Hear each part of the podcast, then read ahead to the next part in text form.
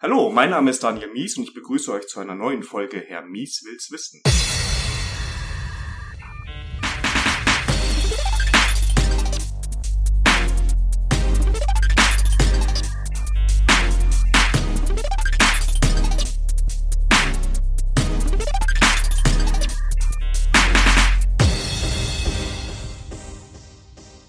Heute zum Thema Open Source und bei mir ist der Benedikt. Hallo Benedikt. Hallo Daniel, schön, dass ich auch mal mit dabei sein darf. Als Podcast-Veteran. ja, nach ich, knapp einem Jahr würde ich jetzt nicht Veteran sagen, aber ja, ich habe ein bisschen Erfahrung. Genau, ähm, ich denke, fast alle Hörer kennen dich. Da wir haben ja eine ähnliche Zielgruppe. Ja, weiß ich nicht. Keine Ahnung, kann sein. Ansonsten werden wir natürlich auch mehrfach verlinken. Ähm, du bist ähm, einer der Gastgeber oder einer der beiden Mitglieder von Autobild FM.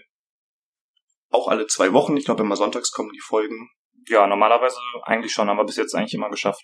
Ja, und Tech Talk kann man so sagen. In einer sehr gemütlichen Runde. Ja, ich sitze da mit meinem äh, Kollegen Holger. Ähm, wir machen uns ein Bier auf und äh, sprechen über Gott und die Welt und auch manchmal ein bisschen über Software und lösen dabei alle Probleme äh, endgültig. und das schon seit fast einem Jahr. Genau, wir sind, glaube ich, letzten Oktober, am 15. November, äh Quatsch, am 15.11. letzten November ging die erste Folge, glaube ich, online. Also jetzt bald die Einjahresfeier. Ich ja, bin gespannt. Die Folge kommt jetzt, wir sind jetzt am Anfang Oktober für den Hörer, das heißt, und in sechs Wochen kommt die Folge, das heißt, kommt sogar ungefähr zu eurem um ein Jahres-Special raus. Schön. Können wir nachher mal gucken, wann es genau rauskommt, aber so um den Dreh müsste passen. Ähm, dann verlinken wir natürlich auch das Special, wenn das so passt. Ja, Benedikt, ähm, jetzt wissen wir, was ein Podcast macht, aber viele wissen vielleicht auch gar nicht, wer du bist. Kannst du dich mal kurz dem Hörer vorstellen, bitte? Ja, ähm, ich bin Benedikt. Ich äh, bin bei der Cozentrik angestellt als IT-Consultant äh, seit mittlerweile vier Jahren schon. Äh, mittlerweile ist es so, dass ich, wenn ich irgendwie mit Kollegen zusammen bin, bin ich schon manchmal einer, so der älteste, der Alterspräsident in der Gruppe. Äh, irgendwie ein komisches Gefühl. Ähm, ich mache hier, so wie du auch, ähm, Softwareprojekte, setze die für unsere Kunden um, ähm, bin da eigentlich mehr im Backend zu Hause, wobei ich immer versuche, äh, bei den ganzen Frontend-Themen auch mit dabei zu bleiben und wenigstens irgendwie mitreden zu können. Und ähm, also ich versuche das auch äh, so anzunehmen, dass ich da halt auch mitentwickeln kann. Also ich bin jetzt niemand, der sich hinsetzt und sagt, so ich mache mein Backend und Frontend ist mir egal, ähm, ich sehe aber auch, dass da einfach für mich irgendwo eine Grenze ist, weil es einfach so viel ist, was da im Frontend gibt, was man da beherrschen muss, ähm, dass ich da versuche irgendwie zu unterstützen, aber mir nicht rausnehme, da zu glauben, dass ich das irgendwie, dass ich da irgendwie Profi bin in dem Bereich. Ähm, ich interessiere mich ansonsten auch für andere Programmiersprachen, habe viel mit Scala gemacht, habe die Scala User Group in Düsseldorf gegründet vor auch knapp einem Jahr ungefähr. Ähm, also wer da mal Lust hat, was über Scala zu lernen, darf gerne nach Düsseldorf zur Scala User Group kommen. Kann ich auch sehr empfehlen. Ja. Ähm, was mache ich noch? Ich interessiere mich für Software Crafting, also für Wege, das Handeln ähm, in der Softwareentwicklung zu professionalisieren. Ähm, und ansonsten bin ich äh, bei der Apache Software Foundation aktiv und deshalb bin ich ja heute hier. Genau, da kommen wir gleich zu. Du bist auch einer der ersten Gäste, die beim Titel auf der Webseite sehr zurückhaltend sind. Ne? Also bist nicht Principal, Senior, ähm, irgendwas, sondern Software Craftsman. Ja, was ich ja persönlich immer ganz gut finde, wenn man das so ein bisschen reduziert macht. Ähm,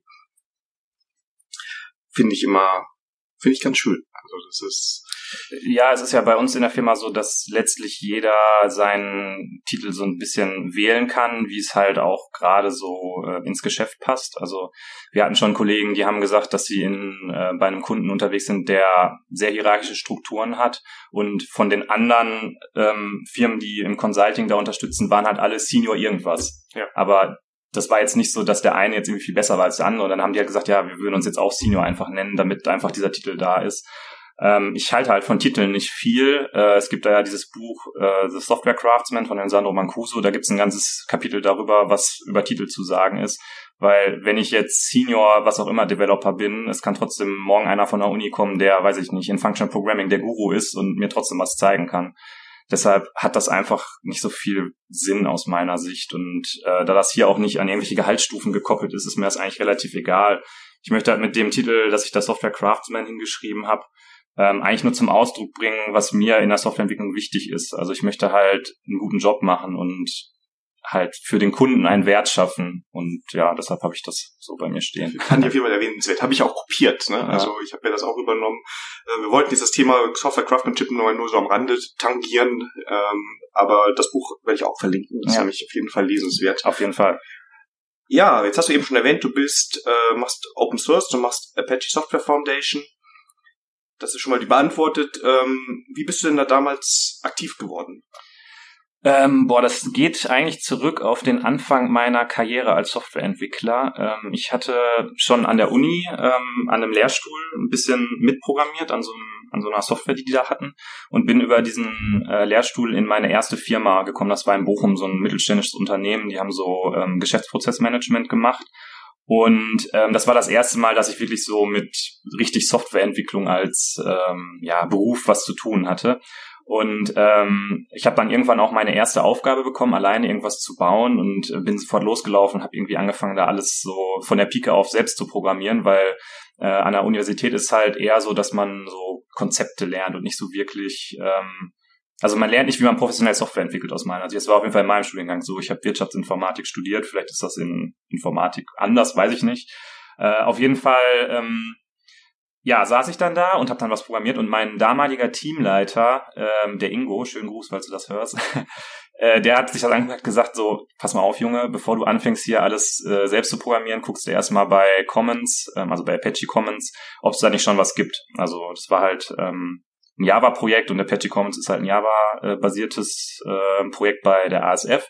Und da gibt es ganz viele so Hilfslibraries, die halt so tägliche Aufgaben für dich einfach erleichtern. Und ich habe mir das so angeguckt und war so völlig ähm, überwältigt davon, erstmal, was das da, was es für coole Sachen da gab, dass die einfach so so Sachen, die ich immer selber programmiert habe, total einfach gemacht haben und habe so gedacht, boah, da müssen ja die allerbesten Softwareentwickler der ganzen Welt arbeiten, wenn die so coole Sachen machen. Und das war auch noch alles umsonst. Das war alles offen, das war alles irgendwie im Internet dokumentiert und man konnte das einfach nutzen. Ähm, und das fand ich total klasse. Und dann wollte ich irgendwie verstehen, wie das funktioniert und wer diese Leute sind und was die machen. Und habe mich dann, ich weiß gar nicht mehr wann das war, es muss so 2011 ungefähr gewesen sein, habe ich mich auf der Mailinglist angemeldet und habe halt mal so geguckt, was da so, was da so los ist. Und so kam das, so bin ich damit zum ersten Mal in Berührung gekommen. Okay, das ist, ja, das ist äh, spannende Geschichte. Ähm, hattet ihr es in der Uni auch so, dass ihr keine Bildtools und so durchgenommen habt? Das war bei mir das Größte, als ich in die Firma gekommen bin, später die erste, bei der ich gewesen bin, dass ich das erste Mal gesehen habe, dass es sowas wie Maven gibt. Mhm. Und es nicht mehr nur darum geht, dass du eine Main-Methode in einem Eclipse-Projekt hast, mhm. wo du alle Jars reinkopiert hast. Mhm. Ja, ähm, ich hatte das bei uns auf dem Podcast auch schon mal erzählt. Mein ähm, Softwareentwicklungspraktikum im zweiten Semester ähm, da hatten wir noch keine Datenbankvorlesung, sollten aber ER-Modelle anlegen, wussten aber auch nicht, was es bedeutet. Und äh, wir sollten ein Online-Rollenspiel programmieren. Und äh, das lief so ab, dass wir den Code auf einem USB-Stick geteilt haben und äh, ja, alles einfach irgendwie zusammengeprödelt haben. Ich habe den Code letztens noch gefunden, können wir gleich mal reingucken, ist sehr amüsant. Ähm, also wir hatten dann zum Beispiel, kleiner Exkurs, wir hatten zum Beispiel, deine Hörer wissen das nicht, aber wenn ich im Podcast bin, dann wird immer herrlich abgeschwiffen. ähm, da gab es also in diesem Rollenspiel einen, ähm, gibt es natürlich einen Character und der Character hat ein Inventar. Und wir hatten uns gedacht, okay, ein Inventar ist ja eine Liste von Items. So, und weil wir ja in der Programmierung-Vorlesung gelernt haben, wie man eine Linked List programmiert, haben, ist das Inventar eine Implementierung einer Linked List. Also es ist nicht etwas, was eine Linked List aus der Standardbibliothek benutzt, weil wir nicht mal das wussten. Wir wussten nicht mal, dass es eine Standardbibliothek gibt und haben dann eine Linked List selber programmiert. Und als ich da letztens irgendwie drauf habe ich mir gedacht, mein Gott, was, was bringen die einem dabei? Das ist ja, das ist ja völlig irgendwie an der Realität vorbei. Das, ja, das Problem kenne ich. Und das war, das ist ganz schön, wenn man dann irgendwann ins Berufsleben kommt. Und jetzt hast du gesagt, okay, du hast da so ein bisschen Neugierde geweckt. Ich kenne auch dieses Gefühl, dass du so ein Open Source Projekt siehst und denkst, oh mein Gott, hier sind die Götter persönlich am Arbeiten. Ähm, du bist ja dann irgendwann auch aktiv geworden, da kommen wir gleich so ein bisschen drauf. Aber was war denn so jetzt für dich am Anfang, jetzt als relativ junger Entwickler, so die größten Hürden am Anfang, da so, da so reinzukommen? Also speziell bei der ASF äh, ist schon eine Hürde aus meiner Sicht, dass alles ähm, auf Mailinglisten irgendwie abläuft. Also es ist das zentrale Kommunikationsmittel.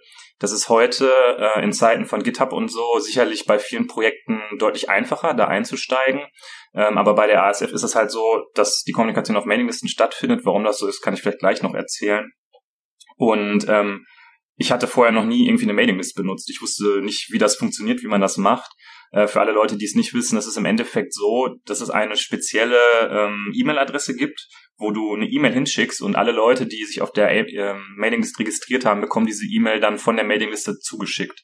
Also es ist quasi ein auf E-Mails ähm, basierendes Forum, kann man so sagen. Und dann gibt es halt bestimmte Konventionen, wie man die ähm, den, den Betreff einer E-Mail macht. Ähm, bei Commons ist halt so, dass du, oder generell bei, also, dass du in eckigen Klammern immer schreibst, um welche Komponente handelt es sich, damit Leute dann ihr Mail-Programm so mit Filtern einstellen können, dass die Dinge richtig zugeordnet werden. Also es ist ganz grauenhaft.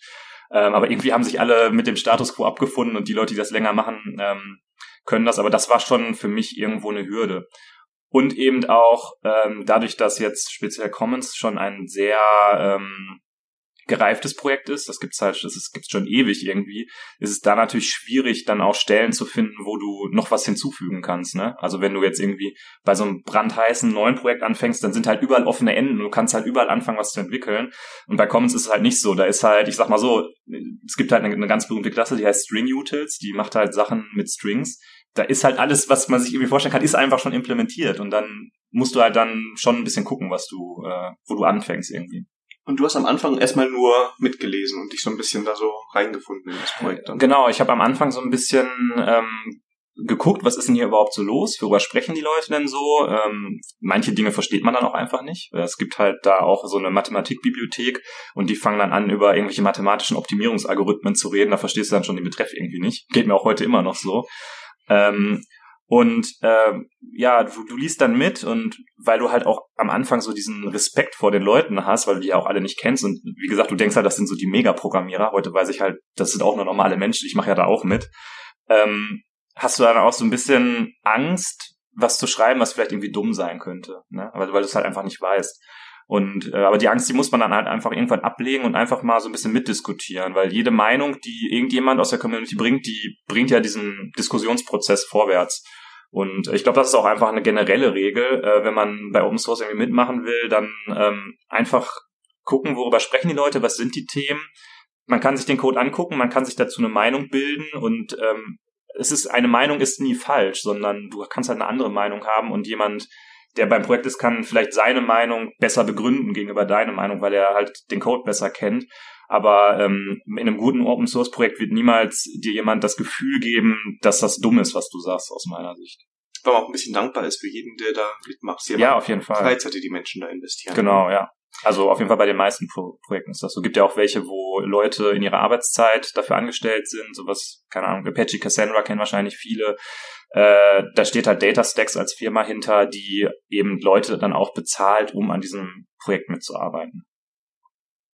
Okay, dann hast du also eine Weile da so mitgelesen und irgendwann kam ja wohl das, wo du gesagt hast, jetzt habe ich mal eine Stelle gefunden, da kann ich was ähm, beitragen. Also hast du irgendwie ein Issue rausgesucht oder wie war das? Äh, nee, offen gestanden war das ähm, eine relativ besondere Situation, glaube ich, oder es war vielleicht auch irgendwie ein Zufall. Ähm, es gibt da so eine Bibliothek, die nennt sich Beanutils und ähm, die ist halt auch relativ alt schon und deshalb halt auch vom API-Design nicht mehr ganz zeitgemäß.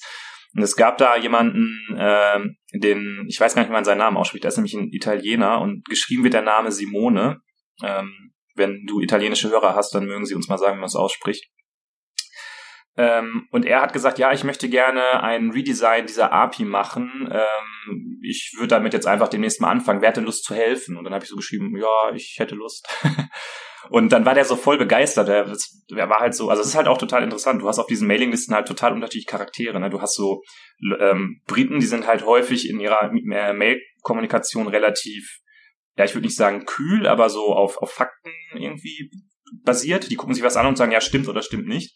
Und er war halt so, er hat halt so dieses italienische Feuer irgendwie gesagt, ja, voll geil und super, komm, wir machen das, wir legen los. Und hat mich dann halt so voll mitgerissen. Kannst du mitmachen. und ähm, er hat dann so ähm, Interfaces letztlich für diese neue API ähm, definiert, wie er sich das vorgestellt. Wir haben da so ein bisschen drüber diskutiert. Und ich habe dann im Endeffekt die fast die gesamte Implementierung davon geschrieben, von dieser Bibliothek. Ist leider immer noch nicht released. Ich habe mich dann irgendwann anderen Themen zugewandt und ähm, fand das dann, fand dann andere Sachen spannender. Aber das hat mir halt total geholfen, einfach diesen ganzen ähm, Prozess zu lernen und zu begreifen, wie man halt miteinander da arbeitet bei so einem Projekt. Jetzt, und so kam ich ja. da dann halt rein, ja. Genau, und ähm, wenn ich jetzt so ein, so ein Issue hab oder was beitrage, was passiert damit? Es kommt Land ja nicht sofort im Master und wird released, sondern da ist ja genau. eine Form von Review wahrscheinlich in. Genau, ich hatte ja jetzt bei, bei diesem ähm, speziellen Projekt hatte ich ja dann doch die Situation, dass es da noch viel zu tun gab oder vieles, viel Offensichtliches zu tun gab. Es gibt eigentlich überall immer was zu tun. Man muss halt nur lange genug gucken, dann findet man immer Sachen. Ähm, aber da war es jetzt eben so, da war halt alles noch, da war noch nichts da. Das heißt, man konnte halt relativ viel coden. Und dann lief es im Endeffekt so ab, ich habe mir das angeguckt, okay, welcher Teil der Implementierung fehlt noch, weil wir hatten eben die Interfaces. Ich gesagt, ja, okay, ich ähm, möchte gerne jetzt den und den dieses und dieses Feature bauen, habe dafür ein Issue im, im Jira, also es gibt bei der ASF dann halt ein Jira angelegt. Und äh, zu der Zeit war bei äh, Commons alles noch SVN basiert. Und ähm, bei so einer SVN basierten Kollaboration ist es so, dass man Patch-Files erzeugt das heißt, man macht seine Änderungen bei sich in der Working Copy und sagt dann SVN div. Dann kriegt man ja so eine Ausgabe von dem, was halt die Unterschiede sind und das kann man dann in, ein, in eine Datei reinpipen. Und äh, dieses Patch-File hat man, äh, hängt man dann einfach an das Issue an. Und ähm, dann wird das angeguckt und derjenige, der halt schon Committer in dem Projekt ist, der gibt dir dann halt, oder auch andere Leute, können dazu dann Kommentare abgeben und sagen, ja, das musst du vielleicht nochmal anders machen und hier musst du nochmal drauf achten. Ähm, heute ist es so, dass vieles bei uns schon auf GitHub ist. Da gibt's noch, also es gibt Gründe dafür, warum das so lange gedauert hat. Vielleicht kommen wir da nachher auch noch zu. Ähm, aber ich denke mal, die meisten Leute werden GitHub kennen. Da macht man halt so ein Pull-Request-basiertes Arbeiten. Das heißt, du stellst halt einen Pull-Request bereit und hast dann durch diese Web-Oberfläche von GitHub halt sehr gute Möglichkeiten, direkt schon zu kommentieren, was ich noch ändern muss am Code. Und darüber ähm, ist es halt, es ist halt so ein Prozess, so ein Lernprozess. Am Anfang machst du einen, einen Patch und kriegst da 20 Kommentare zu und kannst eigentlich wieder von vorne anfangen, weil du musst halt irgendwo den Code-Style lernen, du musst lernen, worauf man, es gibt halt bestimmte Dinge, auf die du achten musst ähm, und bis du das raus hast, äh, vergeht halt eine Zeit, aber je mehr du lernst darüber, wie dieser Code halt gebaut werden muss, ähm, desto weniger Kommentare kommen, bis es irgendwann in so einen Modus geht, du machst einen Patch, er guckt drauf, sagt, ja, sieht gut aus und der wird dann halt direkt committed. Das heißt, du hattest ja gerade gefragt, wie der Review-Prozess funktioniert. Bei der ASF ist es so, ähm, dass du eben halt einmal, wenn du noch kein Committer bist, gibt es dieses ähm, Peer Review, dass vorher einer drüber guckt und der Kommentare gibt. Und wenn er sagt, das ist okay, dann steht er quasi mit seinem Wort für diesen Commit, der dann gemacht wird, nimmt das Patch-File oder mergt halt den Pull-Request und dadurch wird ähm, eine E-Mail erzeugt, die eben genau diese Änderung nochmal auf die Mailingliste schreibt. Und das ist dann wieder ein Review, weil dann alle anderen Leute ja mitkriegen, oh, da hat sich was geändert. Und die reviewen das nochmal und haben dann die Gelegenheit, auf diese ähm, Diff-E-Mails zu antworten und zu sagen, äh, das finde ich aber nicht gut aus den und den Gründen, da müssen wir nochmal drüber sprechen. Ähm, ich glaube, dass es so diesen, diesen doppelten Schritt, den gibt es, glaube ich, nicht bei vielen Projekten. Ich kenne mich jetzt mit anderen Open-Source-Projekten nicht so aus. Ähm, ich glaube, bei GitHub-basierten Projekten wüsste ich jetzt nicht, dass das, äh, dass es das gibt da. Ja, sehe ich, also ich kenne das auch nur, dass quasi bei GitHub dann irgendjemand runterguckt und wenn die die richtigen Rechte haben, dann können sie es irgendwo reinmerchen, mhm. je nachdem, ähm, wie sie das haben möchten. Wobei es gibt ja ähm, bei GitHub dieses Looks Good For Me Tool. Ich weiß nicht, ob du das kennst. Das ist so ein, wie so eine Art Bot, ähm, also genauso wie sich Travis und so weiter an diese Pull Request API dranhängen können, gibt es so einen Bot, der sagt, dass mindestens x Leute einen Daumen hoch geben müssen, sagen müssen ähm, LGTM, also looks good to me.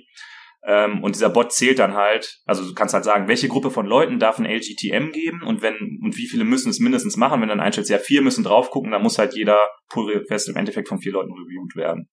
Genau, aber da musst du ja eigentlich, also ich finde das bei der ASF so, als jemand, der da nicht drin ist, eigentlich ganz gut, weil durch die E-Mail wirst du nochmal drauf gepusht. Also ja. du wirst aktiv darauf hingewiesen. Wenn du bei so einem typischen GitHub-Projekt wärst, müsstest du ja eigentlich aktiv gucken, ähm, was ist da jetzt drin. Da kriegst du natürlich auch Notifications, kannst du wahrscheinlich auf E-Mails einstellen, mhm. aber hier ist nochmal dieses explizite, hier, du hast eine E-Mail bekommen, da ist das ja drin.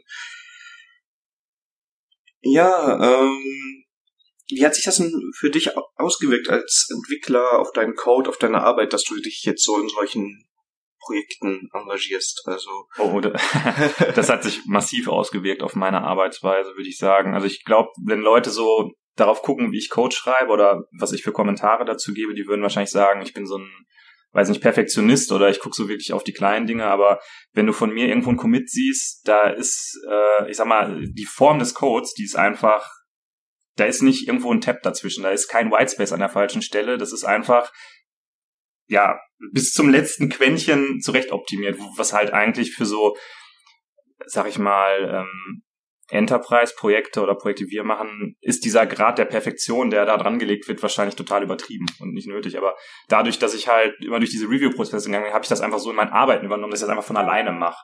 Also ich habe zum Beispiel meine ähm, meine IDEs und meine Editoren alle so eingestellt, dass ich ähm, diese äh, nicht sichtbaren Characters alle angezeigt bekomme. Ne, das heißt, ich habe überall, wo ein Space ist, habe ich so einen kleinen grauen Punkt und wo die Umbrüche sind, habe ich halt auch so Umbruchsymbole.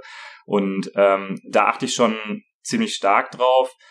Und äh, eben auch so, das, was das Thema Software-Design angeht, was API-Design angeht, da lernt man natürlich auch ganz viel drüber, ne? weil ich habe mir halt angeguckt, wie bei Commons die APIs designt sind. Wie gesagt, die sind in einem, in einem anderen Java-Zeitalter entstanden, ne? am Anfang als Java äh, irgendwie, ähm, oder das liegt schon sehr lange zurück, dass die gebaut wurden. Das heißt, die sind aus heutiger Sicht ein bisschen altmodisch. Dann gucke ich mir halt Sachen wie Guava an, vergleiche das damit, versuche zu verstehen, wie die vielleicht ähnliche Dinge umsetzen äh, ich gucke bei Hibernate oder Spring rein, also andere ähm, Java-Frameworks und versuche halt einfach zu schauen, wie die Probleme lösen und wie sich das mit dem abgrenzt, was wir so machen. Und ich glaube, dass ich dadurch auch relativ viel über Software-Design halt gelernt habe.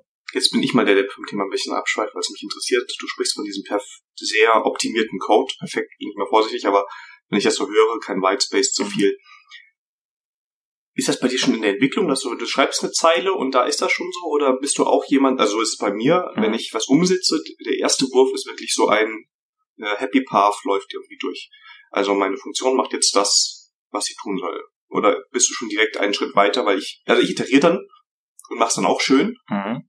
Ne, und guck dann, okay, ist es richtig eingerückt, ist das alles so, wie ich das haben will, gefällt mir die API ähm, habe ich alle Randfälle und so. Das heißt, es ist so ein iterativer Prozess. Mhm. Wie ist das bei dir? Machst du das ähm, ähnlich oder wie kann ich mir das vorstellen?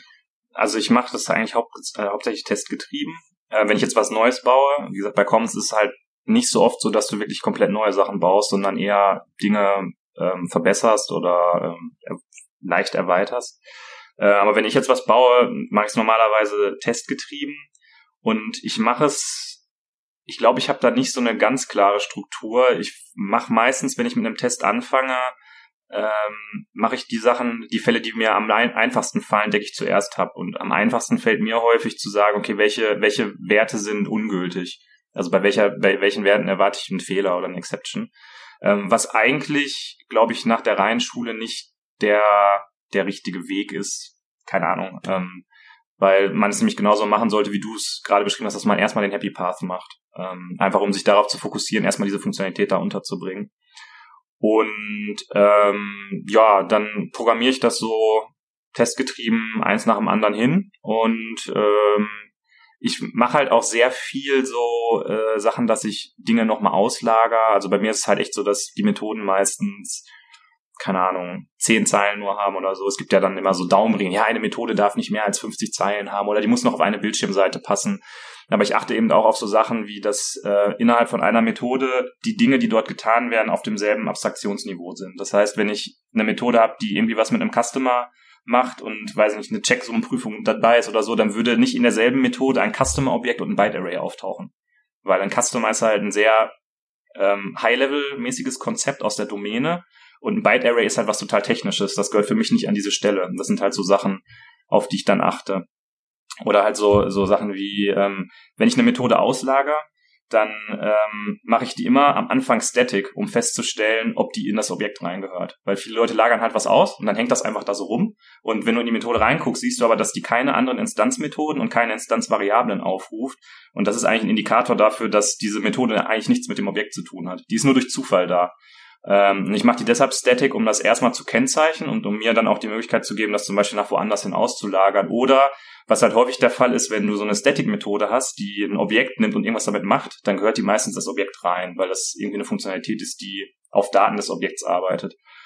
Solche Dinge, ja, weiß nicht, ähm, ähm, Vererbung ist auch was, wo ich viel immer drauf gucke, wo ich dann manchmal das Gefühl habe, dass Leute das so ein bisschen ähm, großzügig verwenden. Ja, jetzt mache ich einfach mal eine abstrakte Klasse, dann kann ich ja irgendwie Sachen wiederverwenden. Aber eben auch da ist aus meiner Sicht die Regel, wenn man eine abstrakte Klasse baut, dann muss die immer Felder definieren und die muss Operationen definieren, die auf den Feldern arbeiten und die muss abstrakte Operationen definieren. Also man baut keine abstrakte Klasse nur, um eine Methode wieder verwenden zu können, sondern das gehört dann irgendwo anders hin.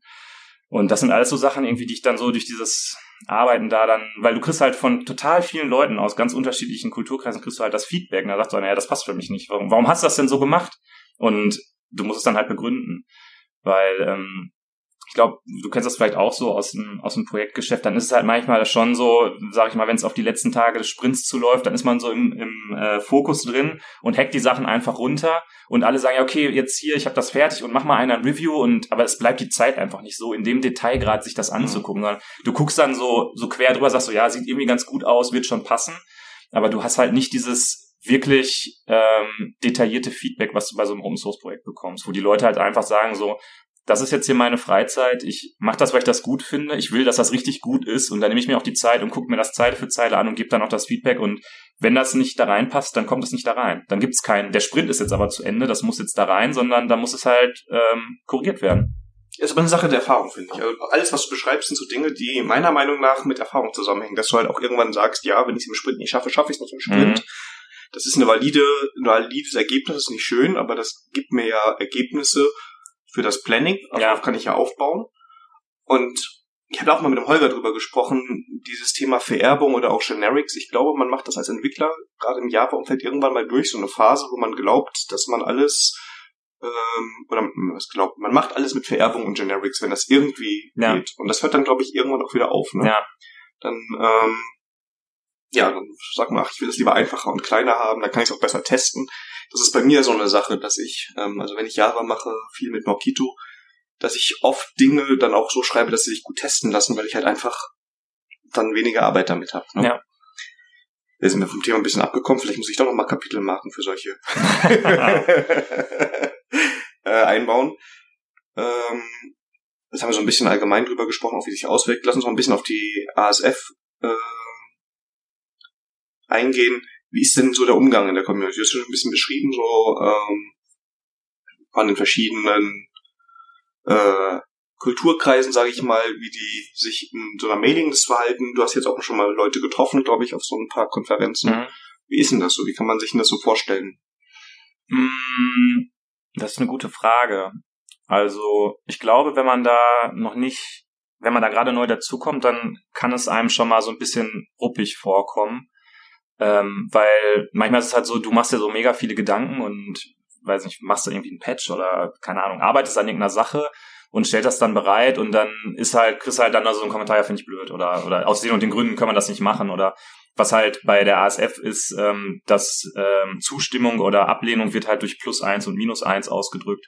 Und wenn du halt einen Commit machst und äh, jemand sagt da, also schickt dir quasi minus eins, also antwortet auf die E-Mail und schreibt minus eins aus den und den Gründen, dann bedeutet das eigentlich, oder nicht eigentlich, das bedeutet, dass dieser Commit zurückgerollt werden muss. Der muss also reverted werden oder es muss gut begründet werden, warum der, ähm, warum das äh, nicht okay ist.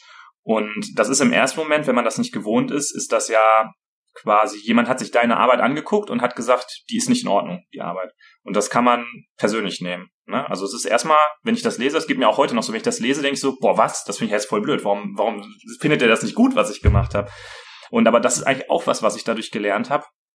Ähm, ich trete dann immer einen Schritt zurück, nehme da Abstand von und ähm, distanziere mich selber sozusagen von meiner Arbeit. Ne? Also weil ich bin halt eine Person und meine Arbeit ist halt irgendwas, was ich gemacht habe. Und wenn er sagt, ich finde das nicht in Ordnung, hat er meistens gute Gründe dafür. Und dann gucke ich mir das irgendwie an und denke mir nicht, er will mir jetzt einen reinwürgen, sondern eigentlich gibt er mir ja eine Chance, was zu lernen. Und ähm, ja, aber also ansonsten ist es halt so, dass die Community schon ziemlich, ich kann jetzt halt auch nur für das Apache Commons Projekt reden, weil ich nicht bei so, ich bin auch bei Maven ein bisschen dabei, aber halt jetzt auch nicht so mega aktiv. Äh, deshalb das, was ich jetzt sage, ist für Apache Commons, es mag bei anderen Communities anders sein. Ähm, aus meiner Sicht ist es schon so, dass die Community da relativ hilfreich ist. Also wenn da neue Leute dazukommen, sagen, hey, ich möchte irgendwie helfen, dann ist da häufig jemand dabei, der sagt, ja, hier komm, äh, mach mit, ich kann dir was zeigen oder, oder mach einfach mal. Man muss aber halt auch immer im Hinterkopf behalten, die Leute machen das in ihrer Freizeit. Ne? Also speziell Commons ist halt ein Projekt, da sind überhaupt keine Leute fest angestellt für irgendwie. Da werden irgendwie dafür bezahlt. Insofern kann das sein, dass du da so mit totalem Enthusiasmus irgendwo rangehst und sagst, hey, ich habe hier das und das geile Ding gemacht und du kriegst einfach keine Antwort, weil es hat halt einfach gerade keiner Zeit, dir zu antworten, weil alle Leute irgendwie mit Privatzeug äh, beschäftigt sind. Und das kann sich dann schon mal so anfühlen, als ob es irgendwie keinen interessiert. Aber das ist halt nicht so, sondern die Leute versuchen halt diesen Blumenstrauß aus Libraries irgendwie zu pflegen und dabei noch nett zu allen Leuten zu sein, die irgendwie da mitmachen wollen. Und ja, und was halt auch ganz, ganz selten mal vorkommt, das ist dann immer wieder so, da denkt man sich dann so als Open Source äh, Committer oder wenn man irgendwie Open Source man so, ja, okay, schönen Dank dafür, dass Leute da wirklich dann so voll ein reinwirken und sagen, so was ist das denn, ist ja voll der Scheiß, das funktioniert ja nicht, das kann ja überhaupt nicht sein. Und man denkt so, äh, es tut mir leid, ich mache das in meiner Freizeit und ich sitze jetzt nicht hier und warte darauf, dass deine E-Mail kommt und behebe dann sofort deinen Fehler. Aber das ist ganz selten. Also das ist jetzt, seitdem ich da mitmache, vielleicht ein oder zwei Mal passiert, dass sowas dann kam von externen Leuten. Und wie oft kommt das andere, dass mal jemand schreibt, hey, voll cool, was ihr hier macht? Ähm, dass wirklich jemand so richtig enthusiastisch einfach nur Danke schreibt auf die Mailingliste muss ich sagen, kommt auch nicht so häufig vor.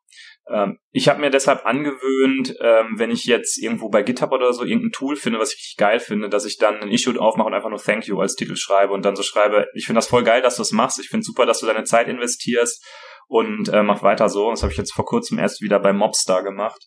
Das ist so ein Tool, was ähm, einem Team helfen kann, Pair-Programming und Mob-Programming ähm, besser durchzuführen.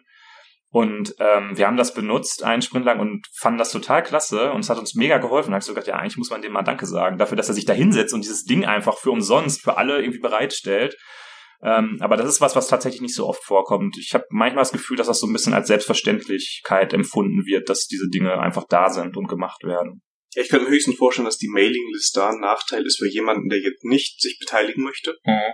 Der wie du sagst, boah, ich habe jetzt das Projekt hat mir jetzt so viel Zeit gespart aber jetzt dafür auf eine Mailingliste zu gehen da einmal hinzuschreiben, dann wieder runterzugehen, ist vielleicht dann so eine Hürde. Ich weiß es nicht. Ähm, das stimmt. Also man kann auch eine E-Mail an die Liste schreiben, wenn man nicht subscribed ist. Dann sieht man halt die Antworten nicht. Was dann aber auch wieder so, schreibst Danke und äh, kriegst irgendwie nicht mit. Äh, stimmt, die Mailinglisten sind schon eine, eine Hürde für genau diesen Fall, hast du recht. Wobei wir ja auch GitHub Mirrors haben, das heißt, die Leute können uns auch auf GitHub dafür danken, aber naja. Also wenn der Hörer jetzt hier ist und, äh, und Apache Commons toll findet. Ja, aber ich mache das auch nicht, damit mir da irgendwie einer ja. Danke sagt oder so. Aber ich finde halt, ähm, wenn man sich über etwas ärgert, wenn irgendwo etwas nicht so funktioniert, wie es funktionieren sollte, finde ich, dann sollte man nicht die Leute blamen, die es machen, sondern dann sollte man sich das angucken und sich überlegen, wie man das verbessern kann. Ne? Ja, also, darum ist es ja Open Source, damit ja, also, man halt mitmachen kann. Ist immer so eine Sache du hast, wir haben jetzt so ein bisschen immer mal wieder so, ähm, und wir bleiben jetzt ja mal bei der ASF so ein bisschen über die verschiedenen Rollen gesprochen, die es da so gibt. Welche Rollen ähm, gibt es da jetzt? Ein Committer hast du eben schon mal erwähnt. Was haben wir sonst noch so?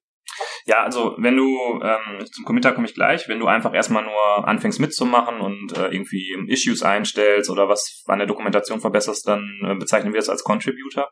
Das heißt, du bist jemand, der etwas beiträgt, äh, der aber keine Rechte hat, den Code direkt selbst zu verändern. Er braucht immer diesen Weg über den Committer, der das nochmal explizit reviewt und dann für ihn committet.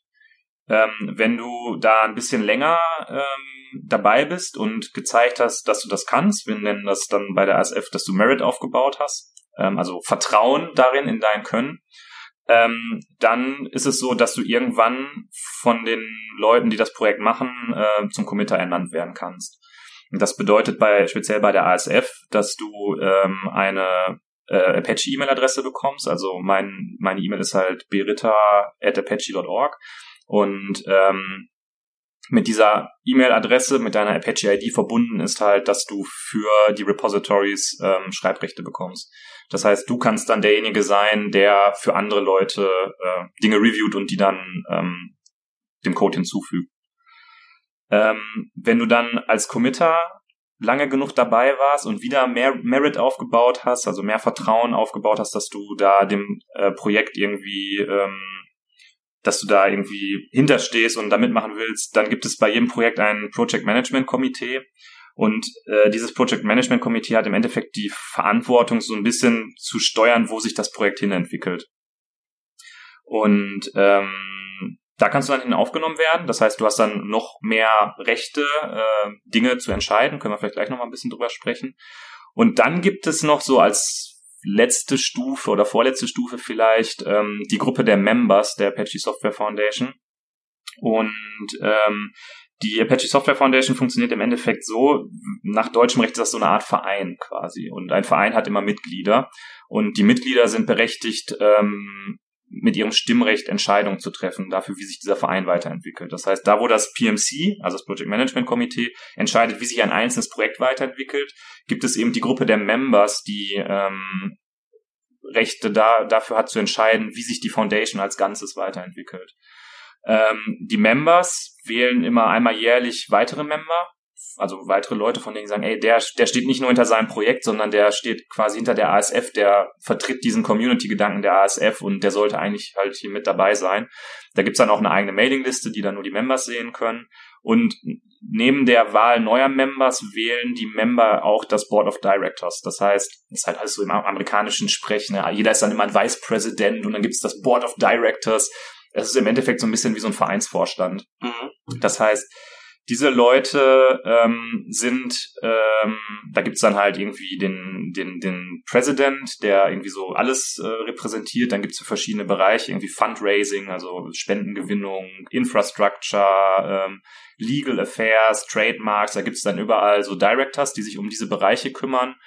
Ähm, und die sind eben auch äh, berechtigt, im Namen der ASF zu sprechen. Weil alles, was ich jetzt hier sage, ist im Endeffekt nur meine eigene Meinung, meine eigene Wahrnehmung.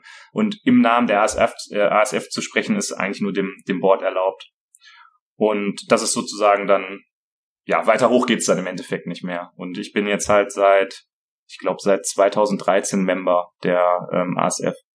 Und du bist PMC bei Apache Commons, richtig? Genau, das ist schon ein bisschen länger, seit 2000, boah, ich weiß gar nicht, 2011, 2012 oder so. Also ging auch ziemlich schnell.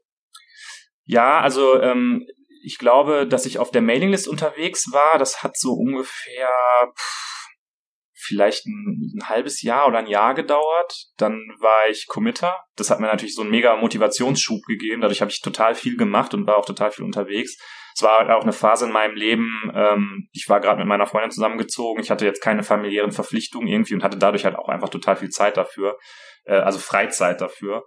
Ähm, und das heißt, ins PMC bin ich, glaube ich, knapp ein halbes Jahr, nachdem ich Committer wurde, aufgenommen worden. Und ich glaube, anderthalb Jahre danach wurde ich dann Member.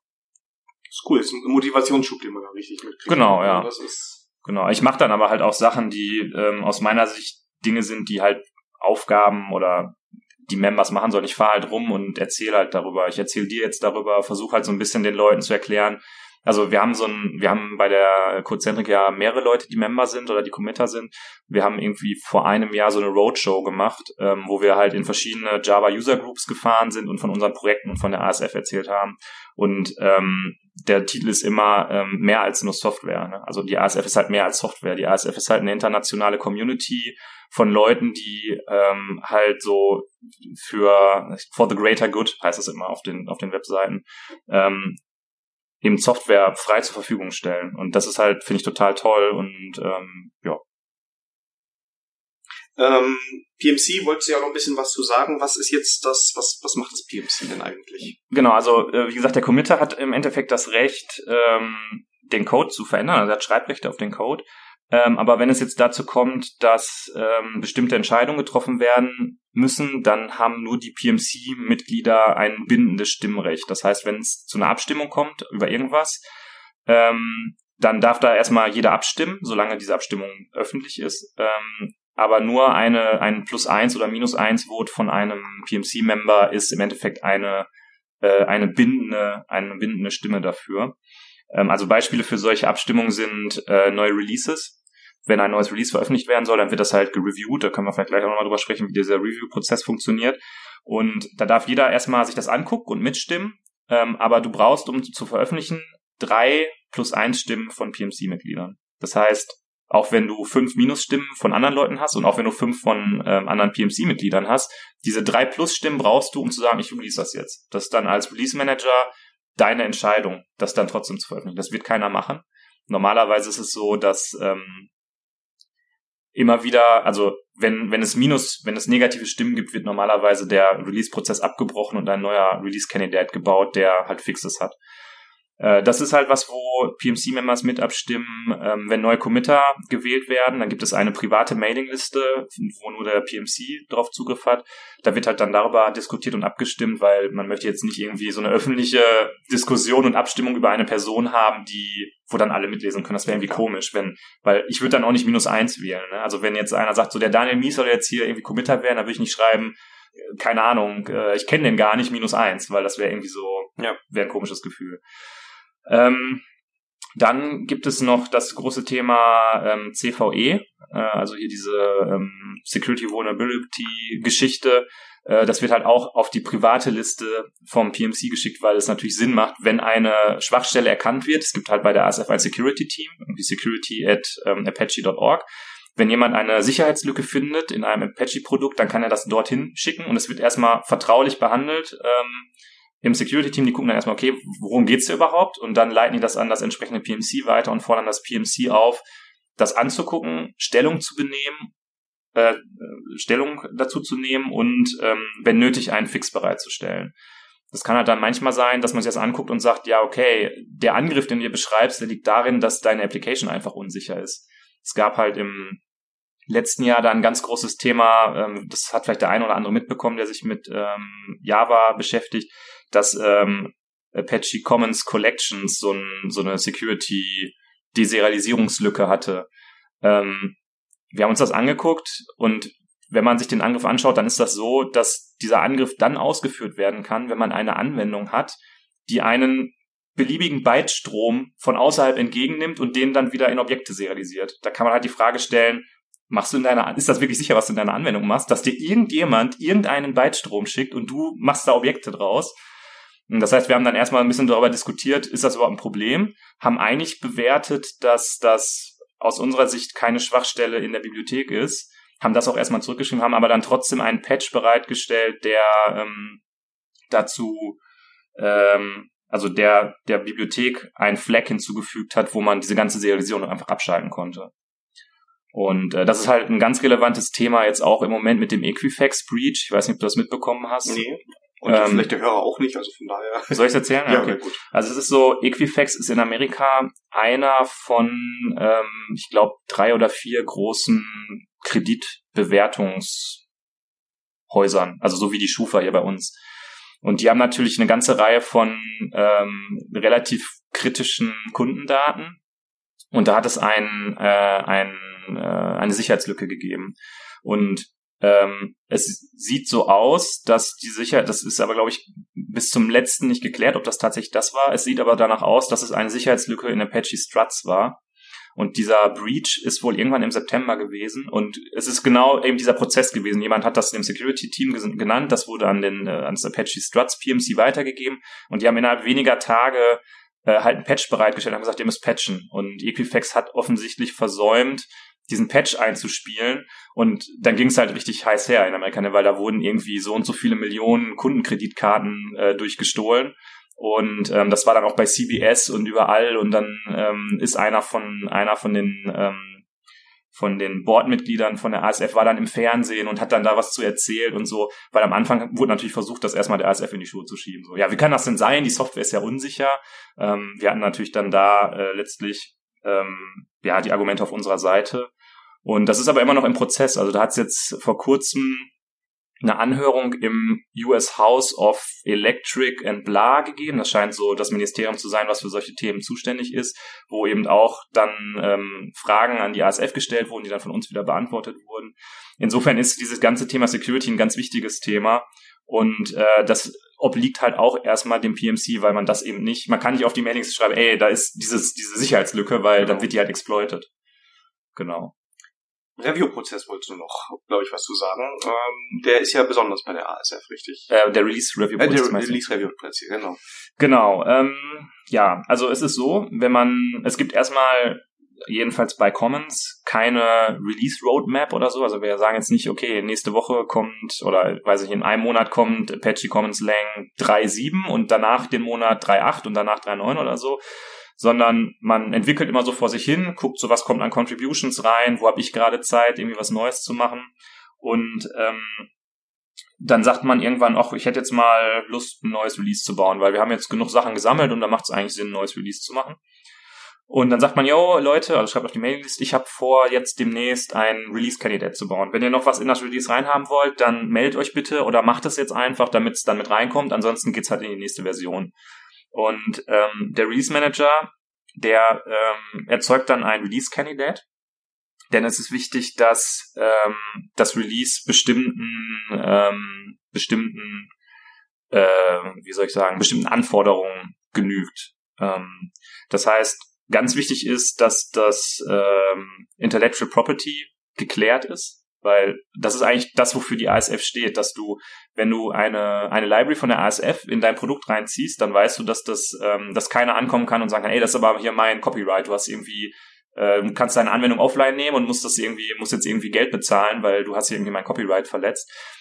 Ähm, das funktioniert im Endeffekt so, dass die ähm, Committer, dadurch, dass sie das, was andere Leute liefern, das Reviewen gehört auch dazu, dass du prüfst, dass das nicht von irgendwo kopiert ist. Ne?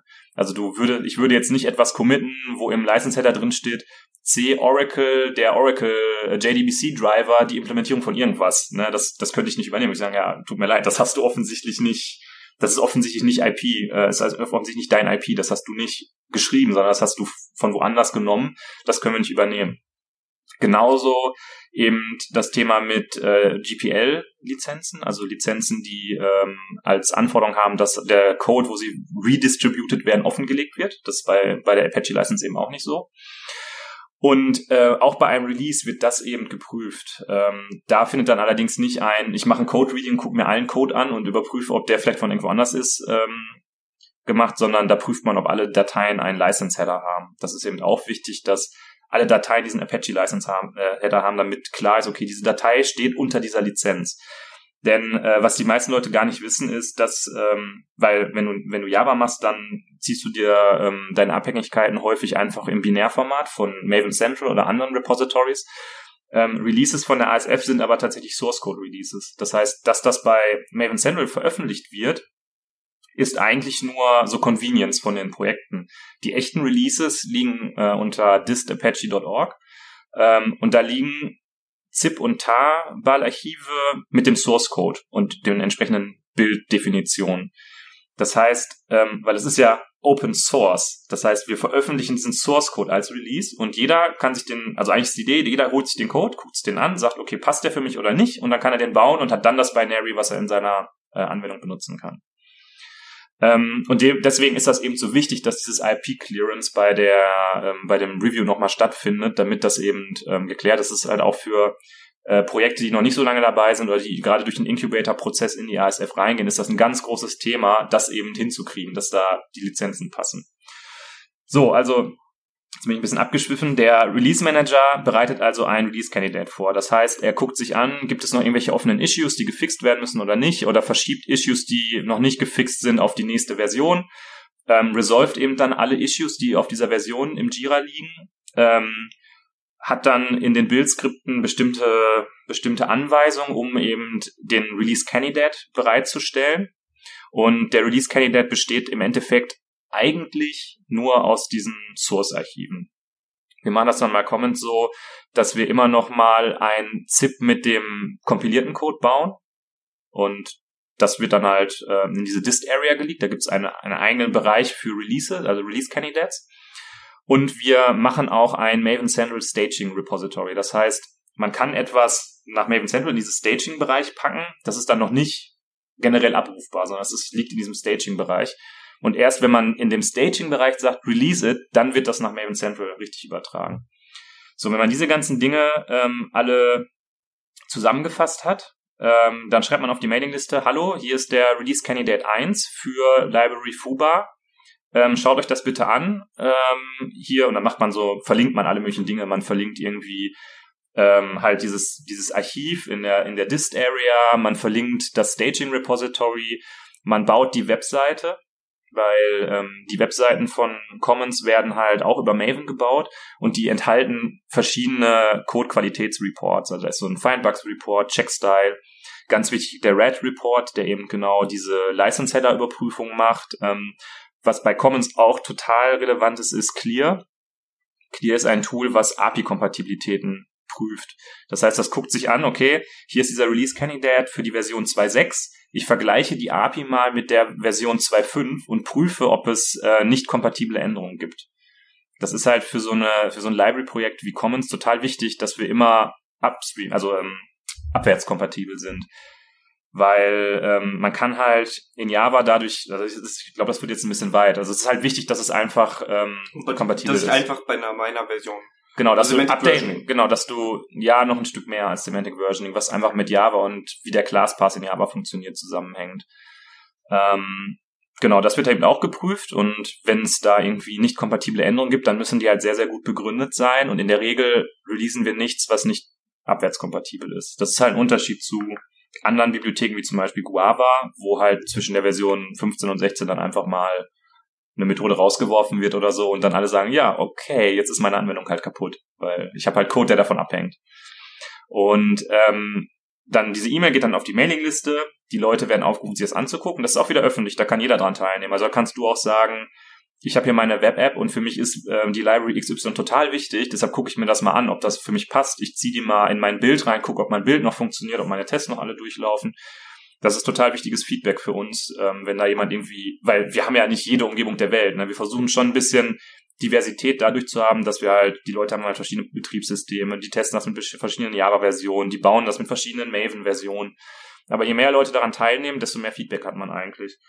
Und dann wird halt gewotet und man schreibt halt, ja, ich habe das und das geprüft und ähm, hier ist mein Plus eins, hast du gut gemacht oder aus den und den Gründen ähm, passt das für mich nicht. Bei mir auf meinem System schlagen Tests fehlen, minus eins und dann wird das am Ende aufgezählt und entweder war es halt erfolgreich, weil du halt drei plus drei plus eins Votes von irgendwelchen PMC-Members hast, oder es war eben nicht erfolgreich, weil du sagst, okay, ich habe erst entweder die ähm, die Votes nicht oder ich habe zu viele Minusstimmen ähm, und dann kannst du entweder sagen, okay, es war erfolgreich oder es war, es wird gecancelt. Und wenn du es cancelst, dann ähm, machst du eben einen neuen Release-Kandidat. Das wird übrigens auch im, ähm, im Git getaggt. Das heißt, wenn man in die Tag-Historie von den Commons-Bibliotheken und ich bin mir sicher auch von allen anderen Projekten guckt, dann sieht man da immer so Tags, die irgendwie, weiß nicht, Commons lang 3.6 RC1 heißen, RC2, RC3. Das heißt, man, man kann diese ganze Historie auch zurückverfolgen. Das ist halt total wichtig, dass einfach alles offen und nachvollziehbar ist. Schon ein ganz schöner Sprung, oder? Also ich überlege jetzt mal, wenn ich jetzt mir überlege, da, wenn man da jetzt reingehen möchte, dann ist erstmal dieser Schritt, okay, Mailingliste, jetzt schaue ich mal und lese da mal so ein bisschen mit, bis ich mich traue, Code beizusteuern. Mhm. Ja, da habe ich natürlich dann auch Codequalität, äh, Style Guide und so weiter. Mhm. Das ist schon mal so eine Hürde. Mhm. Aber wenn ich diesen ganzen Release-Prozess nochmal mitbekomme, ne, wo du auf das Tooling achten musst, wie baue ich das zusammen und so. Wie oft hast du schon Releases gemacht für Common Slang?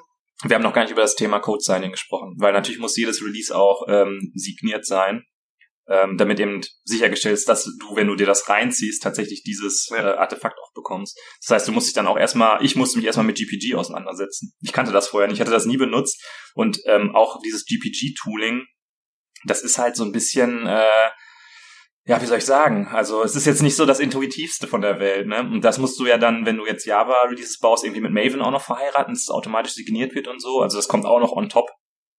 Und ähm, ich habe das relativ häufig gemacht. Also ich sag mal, was hatte ich gesagt? Ich glaube 2011 wurde ich Committer. Und ich glaube, von da an, so ab Mitte 2011, habe ich alle Common Slang Releases gebaut. Also ich glaube, von der Version 3.1, wir sind jetzt bei der Version 3.6, gab halt dann auch noch ein paar Patch-Releases, irgendwie 6.1 und 6.2. Die habe ich alle gemacht. Und auch andere Bibliotheken, weil also dieser Prozess ist sehr, äh, der hat sehr viele Schritte und ist sehr ähm, fehleranfällig, wenn du dem dieser Beschreibung nicht genau folgst. Ähm, aber das ist halt total wichtig, dass man das macht und wenn du wirklich, also wir haben eine sehr sehr längliche Dokumentation, welche Schritte du ausführen musst und wenn du der wirklich so, wenn du dir die Zeit nimmst und der genau folgst, dann kann da jetzt eigentlich an dem, an der technischen Geschichte nicht so viel schief gehen. Und es ist einfach für die ASF-Projekte unheimlich wichtig, dass das passt, weil jetzt Common Slang als Beispiel, wenn man sich bei Maven Central die ähm, Statistiken anguckt, ich glaube, es ist nach JUnit die am meisten referenzierte Bibliothek im Java-Bereich und da kann man sich halt nicht da kann man nicht Mist machen. Also da, man hat eine gewisse Verantwortung irgendwie. Wenn man sowas release, dann muss das irgendwie passen für die Leute. Ähm, weil also das ist auch was, was mich da so ein bisschen stolz drauf macht. Ich habe noch nie von jemandem gehört, boah, wir haben das neue Commons Lang Release genommen, es war total scheiße, hat alles nicht funktioniert. Also das ist halt so auch der Ruf dieser dieses Projekts, so das funktioniert einfach, was da gemacht wird. Das ist halt ähm, konservativ und teilweise auch altbacken, aber man kann sich darauf verlassen. Und das ist halt, ähm, ja, das ist halt, macht halt Spaß, dann auch damit zu machen. Und es ist auch schaffbar, da reinzukommen. Also das ist jetzt schon, also man ja. muss sich ein bisschen Geduld haben, man muss, glaube ich, so ein bisschen die Ehrfurcht verlieren, aber den Respekt nicht und dann kann man sich da so langsam reinarbeiten. Man kann sich da reinfuchsen, ja, das stimmt schon. Ähm, und also es ist ja auch so, dass da immer wieder neue Leute dran teilnehmen und mitmachen und ich, ich beobachte das dann auch, guck so, wer ähm, ist irgendwie Neues auf der Mailinglist dabei, wer, also ich, es gibt halt so die Gruppe von Leuten, die da immer irgendwie mitdiskutieren und manchmal taucht so ein neuer Name auf. Und dann guckst du so, ja, wie gibt, wie, wie gibt er sich so, wie sind, welche Qualität haben seine Patches so? Und ähm, wenn er dann immer und immer wieder auftaucht und ähm, immer gute Kommentare gibt, dann ist es halt genau das, was ich sagte, er baut so ein bisschen Vertrauen auf. Und irgendwann fängt man dann halt an, im, auf der PMC-Mailingliste mal so zu diskutieren, hey Leute, der ist doch irgendwie, der scheint doch interessiert zu sein. Wollen wir den nicht irgendwie ein bisschen dabei haben mehr und wollen wir nicht irgendwie dadurch binden, dass wir ähm, ihn jetzt zum Committer machen? Und ja, dann so läuft das halt im Endeffekt. Und was natürlich total klasse ist, wenn man dann mal zu so einer ApacheCon fährt. Also ich war irgendwie letztes Jahr das erste Mal auf der ApacheCon EU in Sevilla. Es war total klasse, dann die Leute einfach mal face-to-face -face zu sehen. Und dieses Jahr war ich in Miami, ähm, habe da halt dann auch Vorträge über Commons gehalten. Und das ist total cool, weil da hast du dann eben nicht nur dieses, wir machen irgendwie Code, sondern dann ist wirklich steht die Community im, im Mittelpunkt und dann gibt's immer an einem Abend so den ähm, Lightning Talk Abend. Dann wird halt der größte Meetingraum genommen irgendein Sponsor bringt dann Bier und Chips mit und dann gehen die Leute halt auf die Bühne und fangen an, irgendwie einen Unsinn zu erzählen und man hat einfach eine gute Zeit. Und also es ist so ein bisschen wie Jugendherberge, weißt du? Also die Leute, die kennst du halt jetzt irgendwie schon länger über die Mailinglist und da triffst du dich mit denen, machst irgendwie, haust ein bisschen auf den Putz, gehst vielleicht auch abends mal ein Bier trinken oder so und redest über Gott und die Welt und codest halt viel und das ist dann schon echt ziemlich cool. Das finde ich grundsätzlich, es ist jetzt nicht nur, glaube ich, bei euch, also auch so in der JavaScript-Ecke, ist es so, wenn du auf so ein paar Konferenzen warst, du kennst irgendwann diese Leute mit den vielen Followern, ne, mhm. äh, die irgendwie Einfluss haben, bindest eine Beziehung und auf einmal erkennen die dich wieder und ja. sprechen mit dir und dann ja, kommt, dann tauscht man sich aus. Äh, der, der Holger erwähnt ja auch immer gern die JS-Conf EU. Ja. Und also bei euch im Podcast. Und da ist das dann halt einfach so, ja, man wird also immer mehr Teil davon. Und ja. auf einmal sprichst du mit den Leuten von Facebook, die die Library machen, die du in deiner ganzen Anwendung drin hast. Und die sind einfach nur daran interessiert, wie verwendest du das? Klappt das alles gut? Können wir noch was optimieren? Das fand ich immer schön an der ganzen Open Source Community. Ja, was mir passiert ist, das war total lustig. Äh, als ich in Sevilla war, habe ich einen Vortrag, also da gab es so eine Art kleinen Track mit irgendwie vier, fünf Commons-Vorträgen nacheinander und ich habe halt ich habe so einen Standardvortrag, den ich jetzt schon ein paar Mal gemacht habe, der heißt Beyond String Utils. Da geht es so ein bisschen darum zu zeigen, was es noch gibt äh, in, in Commons, was halt nicht so viele Leute kennen. Und äh, in diesem Track war äh, ein ähm, der Xiander, Xiander Ke, äh, ein äh, Mitarbeiter von Intel, der aus äh, Shanghai kommt ähm, und der kannte mich halt auch über die Mailinglist, weil Intel hat eine Kryptobibliothek gebaut für Java, die über so Native Interfaces direkt ähm, Prozessoranweisungen, also ist eigentlich falsch. Die haben im Endeffekt ist es ein Wrapper um OpenSSL. Das heißt, du kannst damit sehr effizient Krypto in Java machen. Weil ähm, die, die Details kenne ich ehrlich gesagt nicht.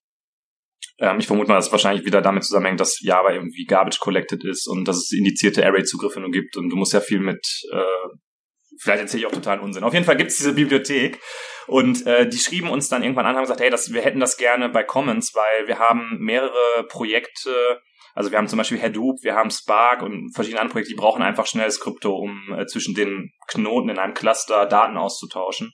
Äh, können wir das irgendwie nach Commons bringen? Weil die eigentliche Aufgabe von Apache Commons ist eigentlich, eine Plattform zu bieten für andere ASF-Projekte, um Code zu tauschen. Also, dass du in deinem Projekt jetzt Commons lang benutzt, das ist eigentlich nur, weil wir haben es dann halt für alle gemacht, aber äh, eigentlich war, das Ziel, dass zum Beispiel Tomcat und Maven und Arndt, dass die alle halt so eine, dass die den Code nicht immer wieder neu erfinden müssen. Und ähm, Xiander war auf jeden Fall dann da und hat einen Vortrag über äh, Apache Commons Crypto gehalten und hat das so ein bisschen erklärt.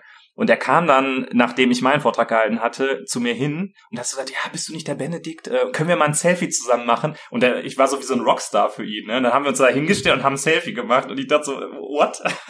Und er fand das total klasse und hat sich mega gefreut. Und das war irgendwie dann auch so ein, ja, ich, ich sehe mich halt nicht so, ne? Aber es ist halt jetzt, ich war dann auch irgendwann mal hier bei der Softwax-Kammer in Düsseldorf, da hat mich dann auch einer angesprochen, gesagt, hey, du bist doch wieder Benedikt, ich folge dir bei Twitter und ich so, äh, ich kenne dich gar nicht, aber cool, dass du mich kennst.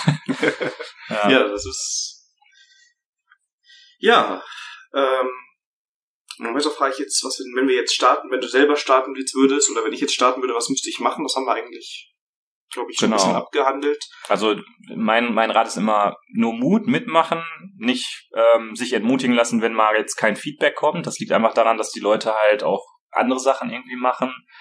Äh, immer offen und freundlich sein, das Feedback einfach nur als Feedback begreifen und nicht als persönlichen Angriff. Und dann ist es eigentlich, ähm, kann man total viel dabei lernen und das bringt einem total viel. Ja, das glaube ich auch. Also ich würde es auch wieder Interesse. Es fehlt noch die Zeit. ähm, haben, wir, haben wir noch irgendwas vergessen? Irgendeine Frage, die ich noch hätte stellen müssen? Ich glaube, wir haben eigentlich so den Rundumschlag ziemlich gut gemacht. Wie lange sind wir denn jetzt dabei? Das ist natürlich fast eine Stunde. Also wir werden jetzt gleich die Stunde knacken. Das ah ja, okay. Ja, wir hatten ja vorher schon gesagt, dass das die epische Wedding dritter Folge wird. Äh, ich glaube, wir haben ziemlich gut alles irgendwie abgehandelt. Ich denke mal, du wirst ja die entsprechenden Dinge verlinken. Ich kann dir gleich irgendwie dann nochmal sagen, was verlinkt werden soll. Und ansonsten haben wir, glaube ich, alles, was wichtig war, besprochen. Ja, sehr schön. Benedikt, ich danke dir für deine Zeit. Ja, sehr die ganze gerne. Stunde, längste Folge ist das, glaube ich. Hat Holger auch alleine nicht geknackt Dann liegt das anscheinend an mir, dass unsere Folgen mal so lang sind. an dieser Mischung, ihr motiviert euch da gegenseitig. Ja. Ja, vielen Dank. Ähm, den Hörern danke ich auch für die Aufmerksamkeit. Ihr erreicht uns auf den üblichen Kanälen. Äh, Benedikt, wir vergessen ein Twitter-Handle zu erwähnen für den Andreas. Ach so, äh, mein Twitter-Handle ist ganz einfach. Das ist einfach Benedikt Ritter. Also einfach mein Name. Wird aber auch nochmal in den Show Notes verlinkt. Ähm, ja, ihr folgt uns äh, bei Twitter folgen, Benedikt Ritter oder Herr Mies, wenn ihr euch für den Podcast interessiert. Ihr findet bei GitHub ein Issue, wo ihr euch beteiligen könnt, wenn ihr noch was beitragen wollt oder eine Frage habt. Da wird der Benedikt sicherlich auch antworten, wenn was kommt. Und sonst bei iTunes bewerten und so weiter. Ihr kennt das schon. Ich danke euch für eure Zeit und wünsche euch eine schöne Woche. Tschüss. Tschüss.